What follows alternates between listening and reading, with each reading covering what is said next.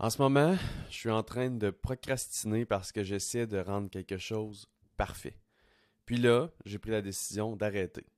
Et ça, c'est une décision que je prends vraiment fréquemment et euh, sincèrement qui est une logique qui a changé ma vie. Fait est toujours mieux que parfait. Fait, même si c'est pas parfait, même si c'est pas à notre goût, c'est toujours mieux que de continuer à toujours perfectionner quelque chose qui va devoir de toute façon être amélioré dans le futur puis être optimisé. Donc, ce que je t'invite à faire, c'est faire comme moi. Lorsque tu as quelque chose qui est fait et qui est satisfaisant à 80%, ship it.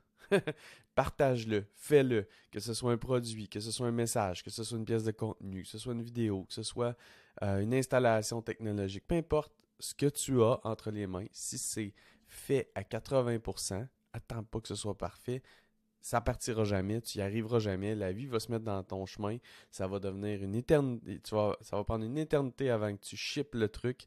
Donc, fais juste amener les choses à 80%, lance-les, va chercher un momentum, des premières victoires, des premières données, un premier feedback, puis optimise ensuite.